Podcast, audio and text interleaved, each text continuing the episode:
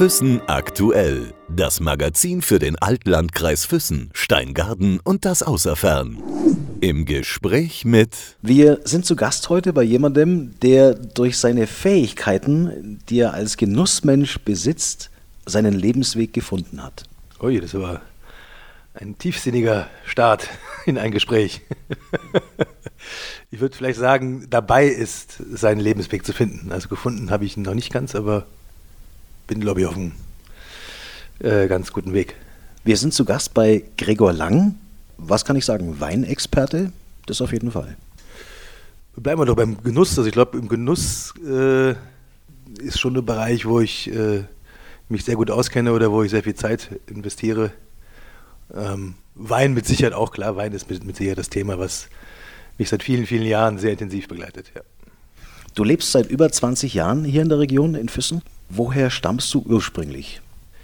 Also ich stamme ursprünglich aus der wunderschönen Stadt Düsseldorf am Rhein. Habe da auch genau die gleich lange Zeit eigentlich wie hier im Allgäu äh, verbracht, nämlich 21 Jahre. Ja, und äh, bin damals mit zarten 21 äh, nach Italien ausgewandert mit einem damaligen, äh, ja, wie soll ich sagen, also eigentlich mit dem Ziel, eine Universität zu besuchen, wusste aber nicht genau, in welche Richtung das gehen sollte. Äh, jedenfalls bin ich dann auf einem Weingut gelandet und habe dann anderthalb Jahre in Italien gelebt und danach bin ich ähm, hier ins Allgäu emigriert. Düsseldorf hast du gesagt, so ein richtiger Stadtmensch bist du aber nicht, oder? Aber aufgewachsen doch da. Also ich war ein richtiger Stadtmensch, hätte mir niemals vorstellen können, aufs Land zu ziehen. Also mein, wenn mein Vater mir mit, äh, wo ich 18 war, äh, 1000 D-Mark geboten hätte, um mit ihm aufs Land zu gehen, äh, hätte ich dankend abgelehnt. Zumal mein Vater nämlich äh, 1992 gebaut hat und ich eigentlich damals auch hätte mitgehen sollen aufs Land. Äh, damals habe ich es total verweigert, war so ein absoluter Stadtmensch. Und durch die Zeit äh, in Italien hat sich das Ganze dann gewandelt. Also heute würde ich für kein Geld der Welt mehr in eine Stadt gehen. Also jetzt kenne jetzt praktisch beide Seiten, Stadtleben und Landleben. Wir wollen ja auch ein bisschen was erfahren aus deiner Kindheit. Das heißt also als Stadtmensch oder aufgewachsen in der Stadt, wie es eben so ist, wie man eben in der Stadt aufwächst. Erzähl mal ein bisschen, wie war das in deiner Kindheit? Ja, also glücklicherweise äh, hatten wir eine Wohnung nicht in der Nähe vom Hauptbahnhof von Düsseldorf, sondern äh, die rheinischen oder die Düsseldorfer sagen auf der Schäl-Sick, das heißt die linksrheinische Seite, die nicht äh, so industriell ist, sondern äh, mehr wohn wohnlich oder dörflich angehaucht. Das heißt, wir hatten also auch einen Garten. Äh, und kurioserweise habe ich die meiste Zeit meiner Kindheit mit meinem kleinen John Deere äh, Plastik-Bulldog im Garten verbracht und habe Landwirt gespielt. Mit der ganz klaren Vision, ich werde irgendwann Landwirt werden. Und das war bestimmt von meinem Alter vier bis zehn. Also sechs Jahre lang habe ich ganz intensiv, entweder alleine oder mit Freunden in unserem Garten den Landwirt gespielt. Dann wurde es natürlich alles etwas, äh, wie soll ich mal sagen, lebhafter, ähm, wo dann die Pubertät ein, ein, eintrat, äh, hat man natürlich mehr mit Jungs, ist man mehr durch die Straßen gezogen. Damals war noch nicht Alkohol das Thema, da war das, werde ich mich, weiß ich noch ganz genau, da war das, das kam gerade Eistee, Lipton Eistee war ganz neu. Da hatten wir eine Eistee-Sekte, haben wir es damals genannt und sind dann durch Düsseldorf als Eistee-Sektenteam gezogen und irgendwann hat dann das Altbier den Eistee abgelöst. Und ja, man war halt wahnsinnig viel draußen. Es gab ja nur keine Handys, keine Podcasts, keine äh, Tablets. Also wir waren eigentlich, kann ich sagen, bis ich 16 war, eigentlich jede freie Minute draußen, entweder am Rhein, Fußball spielen, auf den Straßen oder wie auch immer, bei Wind und Wetter. Jetzt hast du die Schulzeit so ein bisschen übersprungen. Warst du ein guter Schüler?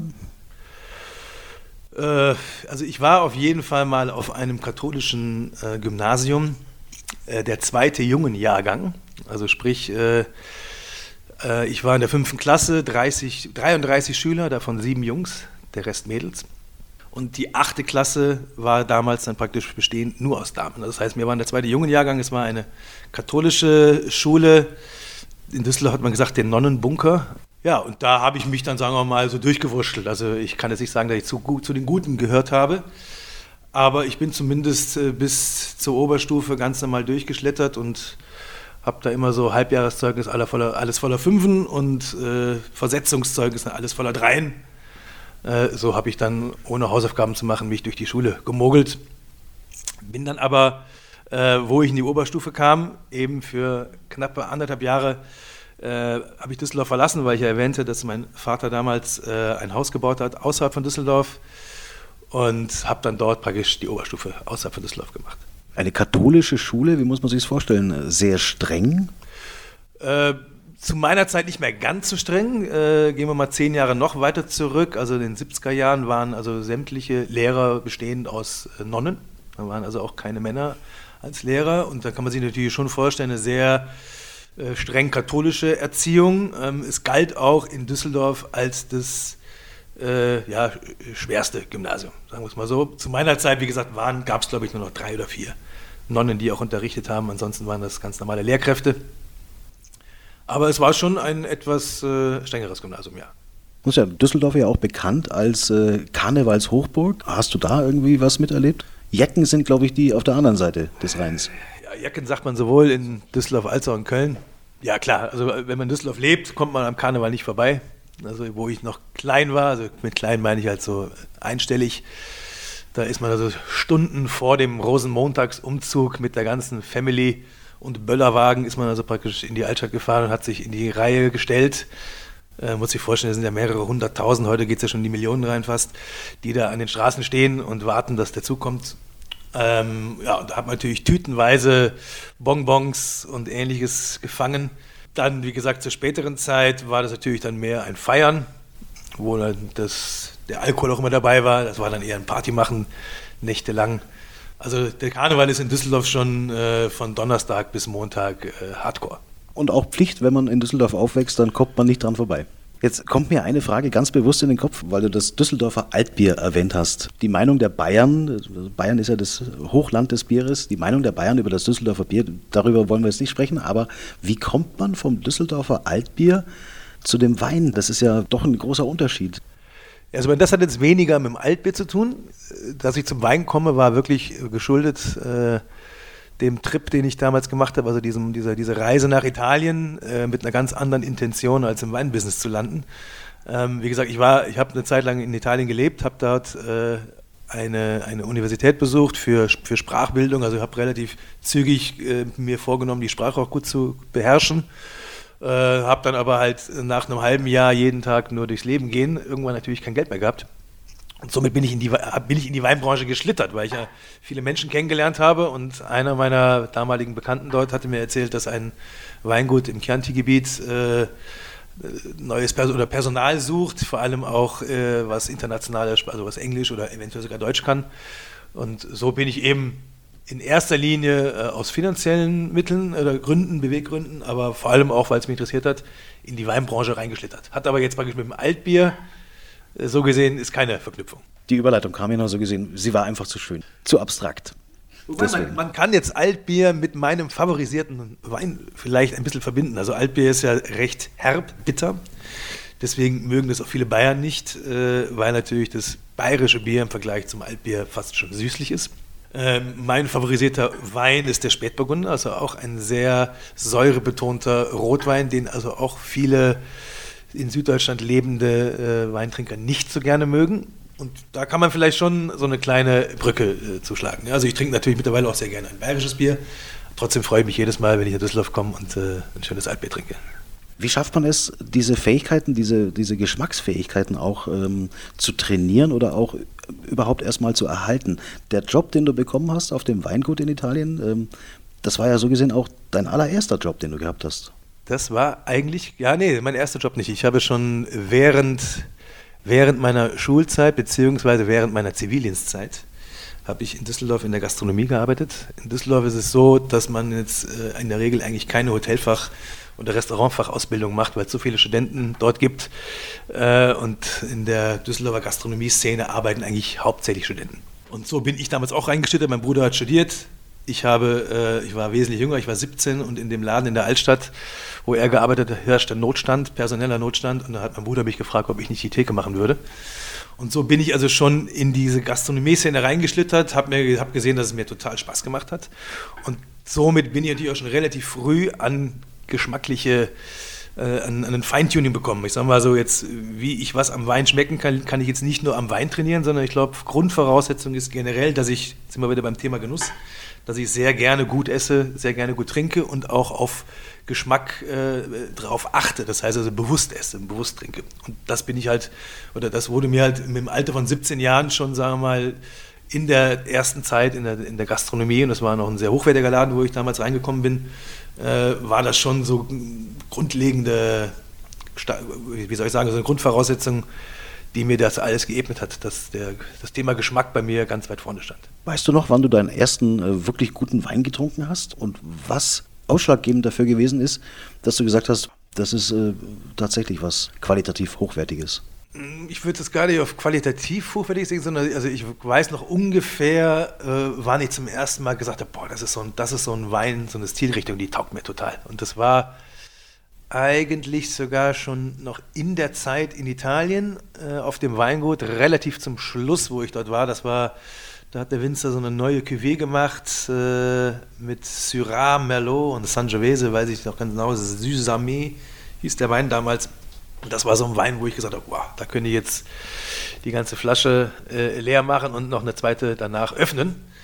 Es war jetzt kein extrem hochpreisiger Wein, aber es war wirklich mal so das erste Mal, wo ich gemerkt habe, so, das ist so ein Geschmacksprofil, was mir sehr taugt. Wie muss man sich diese Arbeit vorstellen auf so einem Weingut? Was hast du da gemacht? Also auf dem Weingut habe ich in der ersten Linie ganz normal in der Landwirtschaft gearbeitet. Das heißt, wir waren so ein Team von, das war ein Agronom, das war einer aus Florenz, dann weitere Italiener und so ein paar Hilfsarbeiter, die aber eigentlich die gleiche Arbeit gemacht haben wie ich. Das waren drei äh, Albaner, sehr nette Burschen, mit denen wir alle zusammen gewohnt haben.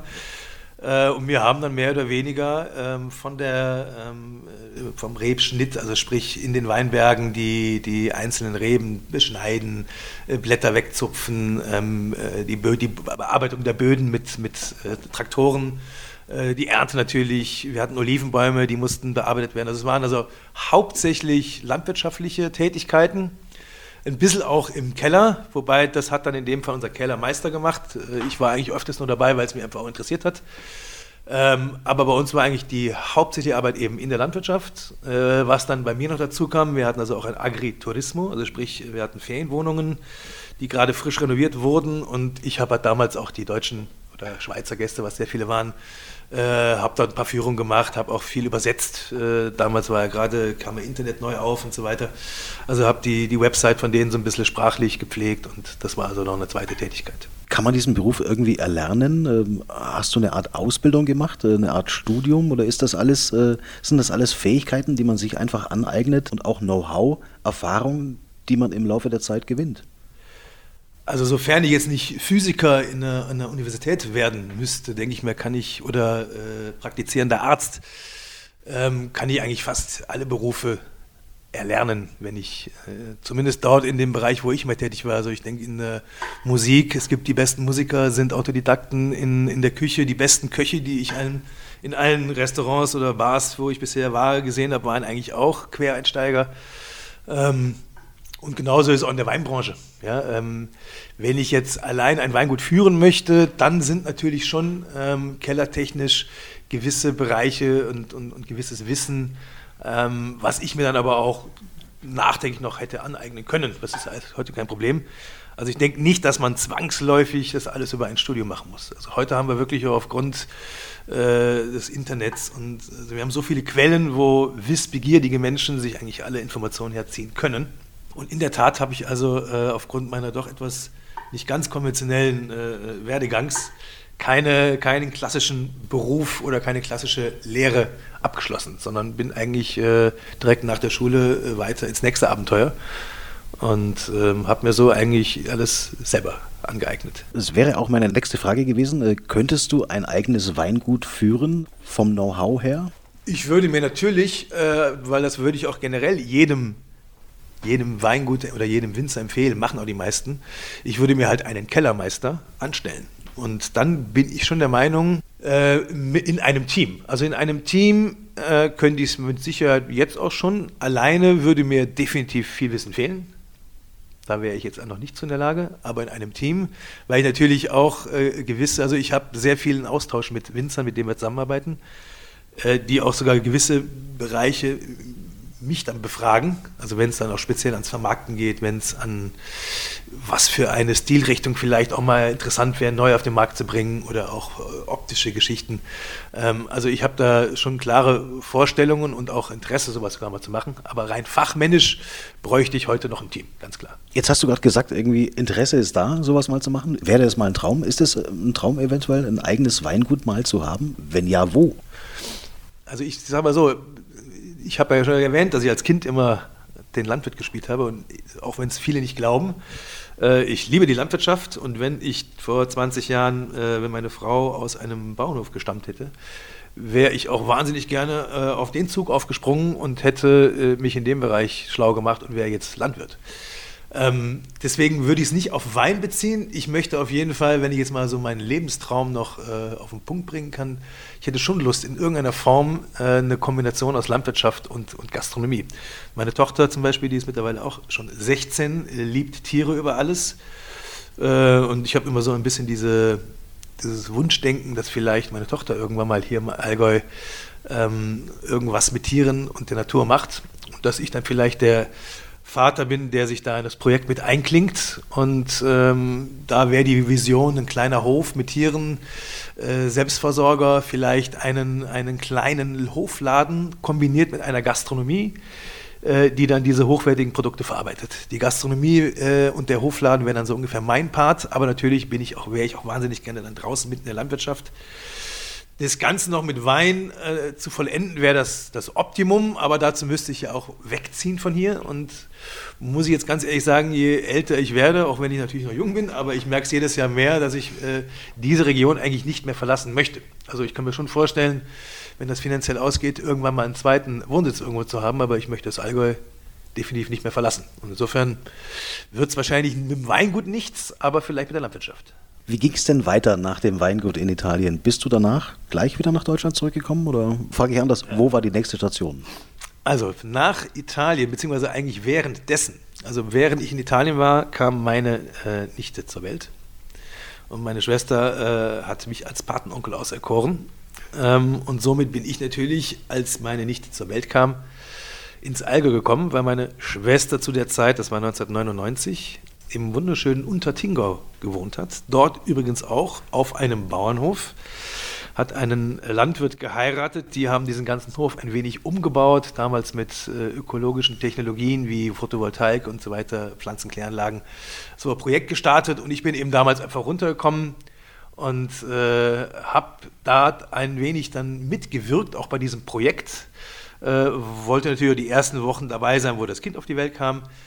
Und äh, somit bin ich dann relativ kurze Zeit danach, wo ich wieder nach Italien war, nochmal hier hochgekommen. Das war dann, ähm, das war dann, glaube ich, 2000 bin ich wieder gekommen. War auch wieder für vier Wochen hier und äh, war ja dann noch sehr, sehr jung. Bin dann damals in eine Diskothek namens Papillon in Oberdorf gegangen und habe dann auf der Box äh, eine hübsche Frau tanzen sehen, mit der ich äh, heute noch verheiratet bin. Das ist der Grund, äh, warum ich dann mein Italien-Abenteuer beendet habe und ins Allgäu gekommen bin. Seitdem lebst du auch hier, äh, bist fest verwurzelt. Das heißt, die Frau hat dafür gesorgt, dass du jetzt hier lebst. Äh, die Situation, ja. Also natürlich, die Frau war der, äh, war der Auslöser, beziehungsweise, dass wir uns einfach ineinander verliebt haben. Äh, mein, mein Plan war damals eigentlich, wo ich in Italien war, das hat sich dann so nach einem Jahr auf dem Weingut herauskristallisiert, dass mir äh, Menschen und Sprachen äh, sehr gefallen haben. Und da ich noch nicht genau wusste, in welche Richtung sich das alles entwickelt, wollte ich eigentlich Italien sowieso verlassen, äh, wäre dann aber in ein spanisch sprechendes Land gegangen. Damals war das Costa Rica bei mir auf dem Sender. Und wie gesagt, mein Plan war eigentlich so vier, fünf Länder zu bereisen, um dann die jeweiligen Sprachen auch zu erlernen. Aber das ganze Abenteuer wurde dann halt aufgrund meiner jetzigen Frau praktisch ja, gestoppt und somit bin ich dann äh, 2000 fest ins Allgäu. Wir haben es dann auch relativ schnell nach ein, zwei Monaten schon verlobt und genau ein Jahr später geheiratet. Wow, das ging alles sehr, sehr schnell bei dir, Gregor. Hast du dir Gedanken gemacht? Man, natürlich, klar, man muss sich ja Gedanken machen, äh, wie geht's weiter, aber in welche Richtung du tendierst, was du machst, um das Leben zu finanzieren. Äh, welche Vorstellungen hast du gehabt, als du hierher gekommen bist? Also erstmal gar keine, weil äh, ich definitiv ein Mensch bin, der immer im Moment lebt. Und ich war sowas von äh, glücklich verliebt. Also ich meine, das klingt natürlich jetzt etwas kurios, aber ich glaube, jeder kann das nachvollziehen, dass man nicht 25 Jahre lang ohne Ende in jemanden verliebt ist. Aber es war eine sehr lange Zeit sehr intensiv. Deswegen war für mich sowieso der Himmel schon auf Erden. Und ich bin generell ein Mensch, der eigentlich äh, immer sehr optimistisch ist. Und für mich war klar, das, das wird sich schon herauskristallisieren, in welche Richtung das geht. Aber ich konnte nicht genau auf den Punkt bringen, wohin es gehen soll. Fakt war für, war für mich natürlich, dass es sich anbietet, weil ich ja in der Düsseldorfer Altstadt äh, damals äh, sehr viel gearbeitet habe und auch gutes Geld verdient habe, dachte ich mir, klar, dann ist es naheliegend, um jetzt erstmal auch das sich hier leisten zu können, hier zu bleiben, äh, bin ich halt erstmal in die Gastronomie gegangen. Das war der erste Step. Nicht selbstständig, du hast dich ja dann selbstständig gemacht mit dem eigenen Lokal. Angefangen hast du dann wo? Also ich habe dann angefangen, ähm, ich muss natürlich erstmal, den, der Radius war nicht so groß, die äh, Schwester meiner damaligen, oder Entschuldigung, meiner heutigen Frau, hat mir damals gesagt, sie kennt einen, sie kennt einen Gastronomen, der händeringend Leute sucht. Das war in Hopfen am See. Äh, dort habe ich dann ähm, in einer Pizzeria gearbeitet, beziehungsweise in Füssen. Derjenige hatte zwei Restaurants. Und ja, habe dann, glaube ich, ein knappes Jahr oder anderthalb Jahre äh, in der italienischen Gastronomie gearbeitet nächste Step war dann, irgendwann war das dann für mich, ähm, wie soll ich sagen, wollte ich dann doch noch, noch mal eine, eine Stufe weitergehen, habe ich mich beworben in, in, in Hohenschwangau beim Hotel Müller. Zu der damaligen Zeit noch wirklich mit einem gestandenen Oberkellner und das war so wirklich noch ein sehr, es galt vielleicht als eines der, der besten Restaurants, da wurden noch mit Silbergloschen serviert und so weiter. Also es, für mich dachte ich mir, wäre das vielleicht nochmal ein weiterer Step. Bin dann auch glücklicherweise dort gleich genommen worden und habe dann ja, dreieinhalb wunderschöne Jahre, muss ich wirklich sagen, im Hotel Müller gehabt, habe da sehr, sehr gerne gearbeitet. Und in der Zeit, wo ich dann halt in Schwangau gelebt habe, wurde halt ein Objekt frei. Das ominöse, damals hieß es noch Café Sebo, was äh, der Nils äh, neben seiner Tätigkeit als Schauspieler im Musical als Café eben betrieben hat. Äh, und ich war da halt auf Kaffee trinken und ja, dann war der nächste Step und ich habe eben dieses Lokal ihm abgekauft. Unter dem Namen Destino hast du es dann geführt. Äh, das ging ein paar Jahre?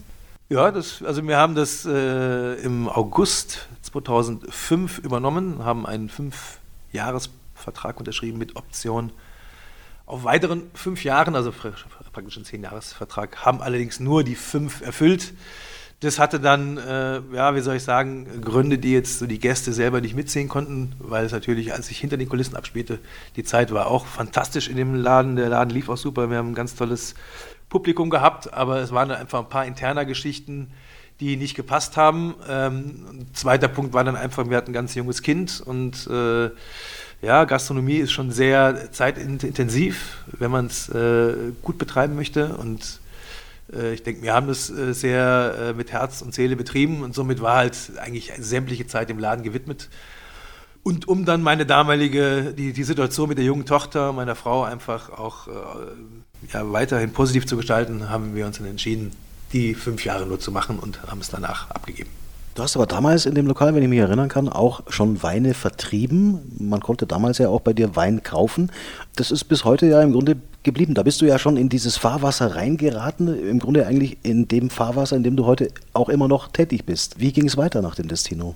Ja, also ich habe halt klar, im Destino hatte ich ja die ganzen Kontakte, die ich in der kurzen Zeit oder in dem Jahr, wo ich in Italien war, natürlich gleich genutzt und habe dann äh, schlauerweise ähm, die Firmierung vom Destino war Vinothek Osteria. Äh, und somit konnte ich natürlich, in dem Moment, wo der Winothek stand, auf der Visitenkarte, konnte ich schon auf die ProWein, das ist die größte internationale Weinmesse in Düsseldorf. Im Endeffekt als Gastronom bin ich so in diese, in diese Messe gegangen, auf diese Messe gegangen und habe da schon relativ früh Kontakte geknüpft äh, und eben auch schon Wein äh, importiert, den ich sowohl im Restaurant, aber auch to go verkauft habe. Äh, ja, und dann habe ich halt mit diesen Kontakten das zweite Abenteuer begonnen. Das heißt, ich habe also 2009 die Entscheidung getroffen, das zu verkaufen und habe dann Ende 2009 in Füssen ganz kurze Zeit so als Übergang, um einfach herauszufinden, wohin die Reise gehen soll, einen kleinen Laden gemietet. Das war damals am Schrannenplatz. Äh, habe dort eine kleine Vinothek äh, mit ausschließlich italienischen Weinen betrieben ähm, habe dann aber relativ schnell erkannt, dass das einfach in der Fußgängerzone, wo ich nicht die Möglichkeit habe, im Auto hinzufahren, das ist definitiv nicht äh, früchtetragend. Also wenn, hätte ich da auch wieder in eine Art Gastronomie gehen müssen. Das wollte ich nicht. Äh, und somit kam mir dann äh, die Idee, meinen damaligen Lieferanten, also sprich zu der Zeit vom Destino, wurde mir das Bier von der Firma Zimmermann geliefert. Ähm, ja, und, ich, und, genau zu der Zeit eigentlich gab es auch dort einen Generationswechsel. Das heißt, äh, Christoph und Franzi war dann eigentlich relativ frisch auch die neuen Geschäftsführer. Und so kam die Idee bei mir jetzt eigentlich genau vor zehn Jahren, also im Januar 2010, äh, bin ich damals zum Christoph gefahren und habe ihm einfach den Vorschlag gemacht, was er davon hält, äh, sein Sortiment oder das Sortiment der Firma Zimmermann äh, auszuweiten und eine komplette Sparte Wein ins Programm aufzunehmen. Ich habe ihm damals, werde ich nie vergessen, drei Weine waren es, glaube ich, drei verschiedene Weine einfach mal als Muster mitgenommen in verschiedenen Preiskategorien und dazu auch ein Konzept erstellt und das hat ihn anscheinend so, sowohl von der Qualität dieser drei Weine als auch das Konzept überzeugt, dass er damals noch gegen den Willen seines Vaters gesagt hat, das machen wir. Ja, und so ging das dann relativ schnell. Dann war ich halt seit dem Tag im Endeffekt tätig äh, für die Firma Zimmermann. Und wir haben dann die erste Bestellung, war auch kurios, werde ich auch nie vergessen, das waren 23 verschiedene Weine. Mit irgendwas muss man ja beginnen. Das waren damals nur italienische Weine. Die Erstbestellung hat dann auch so circa 30.000 Euro ausgemacht. Also da ist den Zimmermännern erstmal das Herz in die Hose gerutscht. Ähm, heute bestellen wir es fast wöchentlich, diese, diese Summen. Ähm, ja, und so haben wir dann losgelegt. 2010. Ich muss nochmal darauf zurückkommen auf das Stichwort Weinkompetenz, das mit deinem Namen ja auch verbunden ist. Wie erlangt man so eine umfangreiche Kompetenz über Weine? Oder frage ich anders direkt, wie viele verschiedene Weine muss man trinken, um so eine Erfahrung zu bekommen? Boah, also das kann man wahrscheinlich jetzt nicht in eine Zahl, in einer Zahl ausdrücken. Fakt ist, wie man dazu gelangt, ist natürlich A, äh, Voraussetzung ist natürlich immer das Interesse. Also es gibt gewisse Bereiche, die gehen nur mit Interesse. Und dazu zähle ich musische Geschichten wie Musik, äh, genussvolle Geschichten wie Küche und Wein. Ähm, dann muss man natürlich wahnsinnig klar, man muss ständig und wahnsinnig viel probieren. Es sind aber vor allem auch der ständige Austausch. Also ich bin ja, kann man jetzt sagen, seit zehn Jahren täglich, davor zu meiner Zeit im Destino zumindest mal wöchentlich, immer im Austausch mit entweder Weinhändlern oder Winzern oder Kellermeistern oder wie auch immer. Ähm, habe natürlich auch schon sehr, sehr viele Betriebe besucht. Und äh, ob es Fassproben waren oder äh, irgendwelche Experimente vom Versuchsanbau. Also ich habe, wie gesagt, in den letzten 15 Jahren sehr viel äh, äh, sowohl Gespräche geführt als auch Wein probiert und äh, natürlich auch viel gelesen. Also komme ich wieder auf den Punkt zurück. Also sich Wissen anzueignen ist natürlich schon wichtig. Also ich habe sehr viele Bücher auch zum Thema Wein gelesen in den vergangenen 15 Jahren. Sehr viele Messen besucht und äh, dann kommt natürlich schon äh, ein Wissen, was sich an, anhäuft. Kurz zwischendurch gefragt, Gregor, ähm, Stichwort Messe. Ihr habt vor wenigen Monaten äh, die erste Weinconvention in Füssen veranstaltet. Es ist ja so, wenn man Weine probiert, dass man sie nicht immer auch trinkt. Da ist es so, es wurde, glaube ich, ausgespuckt auch. Das ist ganz normal bei einer Weinmesse. Tut das nicht weh, wenn man das sieht, äh, gerade bei guten Weinen? Also normalerweise wird auf Weinmessen ausgespuckt. Im Allgäu ist es sehr schwierig. Also Und in der Tat wurde auch auf der Weinconvention fast nicht ausgespuckt. Also sämtliche Winzer, die dort waren, also es waren ja wirklich 50 Weingüter präsent ähm, und von den 50 waren es, glaube ich, 30 Winzer und die anderen 20 waren halt Geschäftsführer oder Verkaufsleiter. Die haben ja so alle berichtet, sie haben noch keine Messe erlebt, wo so wenig gespuckt wurde. Und in der Tat ist das also schon wahrscheinlich schon ein bisschen verwurzelt, dass der äh, Allgäuer, der auch noch vielleicht ein paar Wurzeln zum Schwaben hat, äh, ungern irgendwas ausspuckt. Ne? Ähm, ich sage immer, letzten Endes wird alles, was dort offen ist auf einer Messe und was nicht verkostet wird, wird sowieso weggeschüttet, weil eine Messe dient halt nur mal dazu, etwas kennenzulernen. Und wenn ich nicht spucke, macht es halt irgendwann mal nach 10, 15 Weinen, wenn man es nicht äh, als, als Profi macht, macht äh, die, machen die Geschmacksnerven dicht und äh, ich kann nicht mehr verkosten. Deswegen ist es eigentlich schade, bei so einer Gelegenheit nicht zu spucken, weil ich ja die, die Chance habe, äh, über 50 tolle Weine einfach mal zu probieren. Ja. Also, aber es wurde sehr, sehr wenig gespuckt. Äh, deswegen sage ich es vielleicht nochmal, man braucht definitiv nicht zu schlucken, weil der Schluckmuskel schmeckt nichts. Wir haben alles im, im Gaumen, an der Zunge, am Zahnfleisch. Da sind die Geschmacksknospen und da können wir den Wein erleben. Wie ist es bei jemandem, der so viel mit Weinen zu tun hat, der so viel mit verschiedenen Weinen zu tun hat, aus vielen Ländern, von vielen Weingütern, von hochqualitativen Weingütern? Wie muss man sich vorstellen? Trinkt der zu Hause, wenn er mal ein Gläschen Rotwein trinkt, nur hochkarätige Weine oder trinkst du auch mal einen ganz normalen Wein? Ähm, sagen wir so, also es ist natürlich schwierig, weil ich ja hauptsächlich, also ich sage mal 70, 80 Prozent des Weinkonsums, den, dem ich, oder der Weine, die ich konsumiere, sind irgendwelche äh, Flaschen, die, die wir vielleicht noch gar nicht im Sortiment führen, äh, wo ich mal anteste, was könnte mal interessant werden. Und da sind es meistens die Flaschen, die ich dann auch leer trinke, sind natürlich dann eher die hoch, hochpreisigeren, die ich mir glücklicherweise nicht kaufen muss. Äh, sonst würde ich sie wahrscheinlich auch nicht in der Anzahl trinken. Ähm, was ich trotzdem ab und zu mal gerne trinke, das liegt dann aber daran auch, wie ich mich fühle oder zu einer Brotzeit. Da mag ich ganz manchmal sehr gerne einen sehr banalen Wein. Äh, hier sogar im Allgäu auch sehr beliebt, wenn man mal zum Beispiel so einen ganz einfachen Vernatsch nimmt aus dem Südtirol. Oft belächelt, weil er sehr hell ist und äh, die Leute meinen, es wäre kein Rotwein. Das ist im Endeffekt so ein Wein, den man mal eisgekühlt, sogar in einem Tonkrug oder im Tonbecher, äh, schön zu einer Speckplatte. Also sowas mag ich auch mal sehr, sehr gerne. Aber in der Regel sind es dann doch eher schon die teureren Weine, die ich trinke, ja. Also Tetrapacks wird man in einem Einkaufswagen wohl selten finden. Nein, mit Sicherheit nicht. du hast ein Stichwort vorhin auch noch genannt, da würde ich gerne noch nachhaken. Ähm, das gehört ja auch zur Genusswelt, äh, Freizeit, äh, Kreativität, äh, das ist die Musik, die dir auch sehr am Herzen liegt. Zusammen mit deiner Frau Angie, machst du ab und zu auch mal Musik? Ihr begleitet euch gegenseitig, singt ihr beide gleichzeitig? Nein, du spielst nur Gitarre. Äh, also ich spiele auch Klavier, das ist eigentlich sogar das, wo ich momentan eher den Schwerpunkt drauf lege. Also zurzeit nehmen wir mal das Jahr 2000, äh, zweite Hälfte 2019 und jetzt gerade bin ich so ein bisschen aus dem Projekt meiner Frau ein bisschen außen vor. Das heißt, meine Frau macht gerade hauptsächlich mal äh, alleine oder auch mit anderen Musikern, um, um, einfach mal in eine andere Richtung zu gehen, äh, die Musik. Ihr Projekt eben die Angie Lang. Äh, Nichtsdestotrotz mache ich aber für mich, und deswegen habe ich gerade gesagt Klavier, weil eigentlich war das Urinstrument, was ich damals mit sechs Jahren bei einem katholischen Organisten, das war mein Klavierlehrer damals, äh, erlernt habe, äh, habe ich jetzt wieder eher die Konzentration drauf. Das heißt also, ich äh, schaue, dass ich auch jeden Tag so ein Stündchen Minimum spiele. Äh, das zweite Instrument ist die Gitarre und wie gesagt, beide Instrumente habe ich dank meiner Frau, die ja, äh, was man ja auch mittlerweile hier schon über was sehr viele wissen, die ja schon sehr lange auch musikalisch unterwegs ist, wieder zurückgelangt wurde. Das heißt also, ich habe, wo ich damals nach Italien gezogen bin, eigentlich die musikalische Karriere beendet, zwangsläufig, weil ich auch keine Gitarren mit auf die Reise nehmen wollte. Äh, habe damals alles verkauft, äh, was ich an Instrumenten hatte und war dann eben in Italien, danach im Allgäu und habe dann so circa 15 Jahre, kann man sagen, ja 15 Jahre eigentlich überhaupt keine Musik mehr gemacht. Und eben vor ein paar Jahren äh, dann doch wieder gesagt, das gibt es ja nicht, meine, meine Frau macht nur Musik, ich habe es eigentlich auch immer geliebt und so bin ich wieder zur Musik gekommen. Also wir haben dann ein paar Jahre lang auch das eigentlich immer zu zweit gemacht. Ich war ihre, ihr, ihr Begleitinstrument, habe äh, ihren Gesang und sie ist ja auch Gitarristin äh, und unterstrichen oder und untermalt ein wenig. Ähm, wie gesagt, momentan probiert sie noch ein paar andere Sachen aus, aber die, das Thema Musik ist natürlich für mich trotzdem also eminent wichtig. Ja. Wenn ich es richtig verstanden habe, könntest du sogar die Kirchenorgel spielen.